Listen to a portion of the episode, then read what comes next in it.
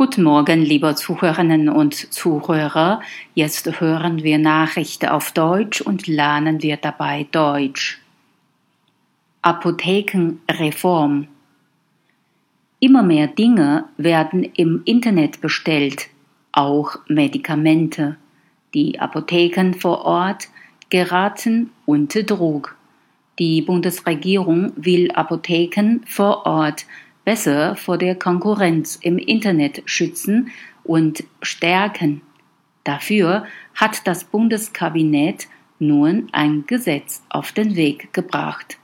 Die Apotheker begrüßen das. Die rund 20.000 Apotheken in Deutschland sollen für Nacht- und Notdienste künftig mehr Geld bekommen. Außerdem müssen sich Online-Apotheken aus dem Ausland bei verschreibungspflichtigen Medikamenten für gesetzlich Versicherte ebenfalls an feste Preise halten.